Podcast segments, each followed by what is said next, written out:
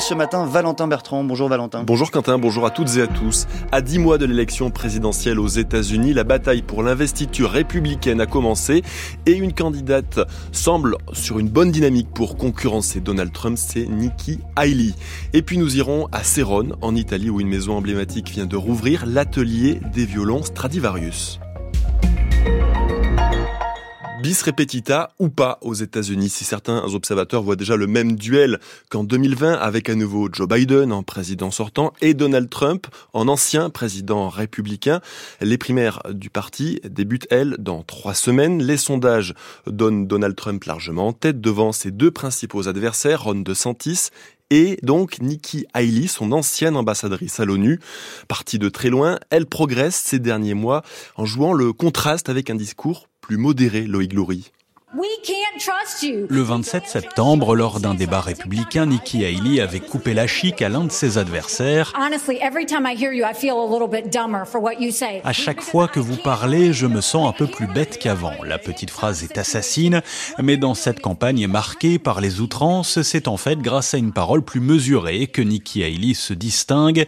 Trouvons un consensus. Est-ce qu'on ne peut pas tous se mettre d'accord pour interdire les avortements tardifs, pour que la contraception soit accessible? Et on ne mettra pas une femme en prison, on ne la condamnera pas à mort si elle a avorté.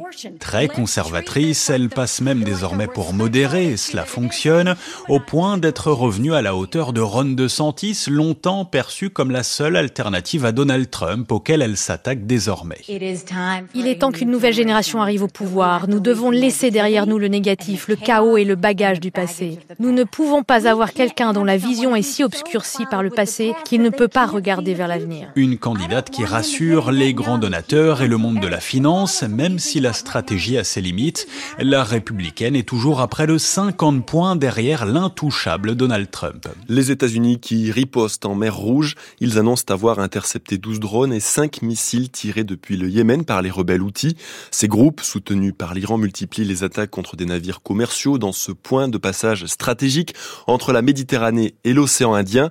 Des manœuvres pour nuire aux intérêts d'Israël et soutenir le Hamas. Dans la bande de Gaza, les civils toujours sous le feu de l'armée israélienne, plus de 240 sont morts ces dernières 24 heures selon le Hamas. Le bilan de près de trois mois de guerre s'approche donc des 21 000 morts. La France, qui se dit profondément inquiète de l'intensification des tirs israéliens, de son côté, l'ONU a nommé hier une coordinatrice pour l'aide humanitaire. Il s'agit de la vice-première ministre néerlandaise Sigrid Kaag. Elle doit tenter d'accélérer l'entrée des convois humanitaires car l'insécurité alimentaire atteint un niveau critique dans l'enclave. En Ukraine, une attaque contre la gare de Kherson a fait quatre morts et plusieurs blessés. La frappe apparaît comme une représaille après la destruction avant-hier d'un navire russe en mer Noire par l'armée ukrainienne. À son bord euh, du vaisseau, il y avait, selon Kiev, de nouveaux drones de combat. Anticor ne retrouve pas son agrément. L'association française de lutte contre la corruption était suspendue à une décision dans le journal officiel ce matin. Rien n'y fait mention. Un refus implicite incompréhensible, écrit l'association dans un post sur X, ex-Twitter. Elle annonce contester la décision.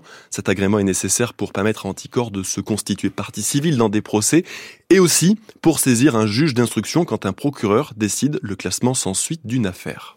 Suite du 845 et on s'intéresse à la réouverture de l'atelier Stradivarius. Du nom des euh, célèbres violons, c'est à Serone, près de Milan, en Italie, une maison de deux étages où le luthier Stradivari a travaillé et vécu avec sa femme et leurs six enfants dans la deuxième moitié du XVIIe siècle.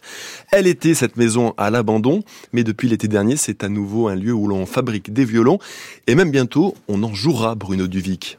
En 2020, pour les 300 ans de son violon, le musicien Fabrizio Von Arx revient à Crémone où l'instrument a été fabriqué par le grand Stradivari.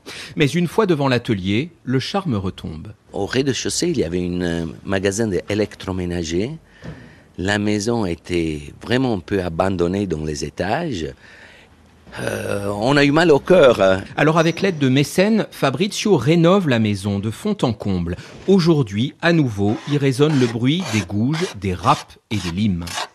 Là, je travaille sur l'épaisseur du fond du violon pour un poids de 100 grammes. Francesco est l'un des quatre jeunes luthiers d'une vingtaine d'années qui suivent une formation d'un an et demi. Parmi eux, un Français, Louis Marin. ici à Crémone, c'est particulier parce qu'il y a énormément de luthiers Donc euh, on mange lutherie, on dort lutherie. Voilà, c'est passionnant. Louis a déjà étudié 4 ans à l'école de lutherie internationale de Crémone. Ici, il se perfectionne, si possible, à la façon du maître. Alors on essaye, mais on ne sait pas comment il travaille en réalité. Donc euh, il y, a des parties constructives qu'on euh, est obligé de s'inventer un petit peu. Un Stradivarius, un vrai, motive les étudiants. Celui de Fabrizio von Arx, qui nous fait monter à l'étage. Là, on est dans la cour antérieure. Tout à haut, vous pouvez observer le sécadur. Stradivari, il réalisait le dernier séchage de ces violons là-haut. De l'autre côté, on a les salons où, dans cette salon, on fera des masterclass de violon, de musique. Et la partie privée de la maison deviendra une résidence d'artistes. L'objectif est de mettre en contact prolongé luthiers et musiciens, comme au XVIIe et XVIIIe siècle. C'est ça le vrai secret de Stradivari. À l'époque, c'était une période où il y avait beaucoup de violonistes compositeurs. Geminiani, Locatelli, Vivaldi. Et le contact avec ces musiciens, il a fait si que cet artisanat est devenu art.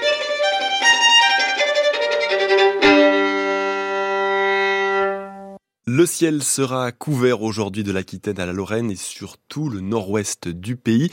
Ça se découvre ensuite dans le courant de la journée. Plus au sud, le pays sera sous le soleil. Les températures, elles s'échelonnent ce matin de 2 à 10 degrés et cet après-midi de 5 à 15 en général et jusqu'à 19 degrés en Corse.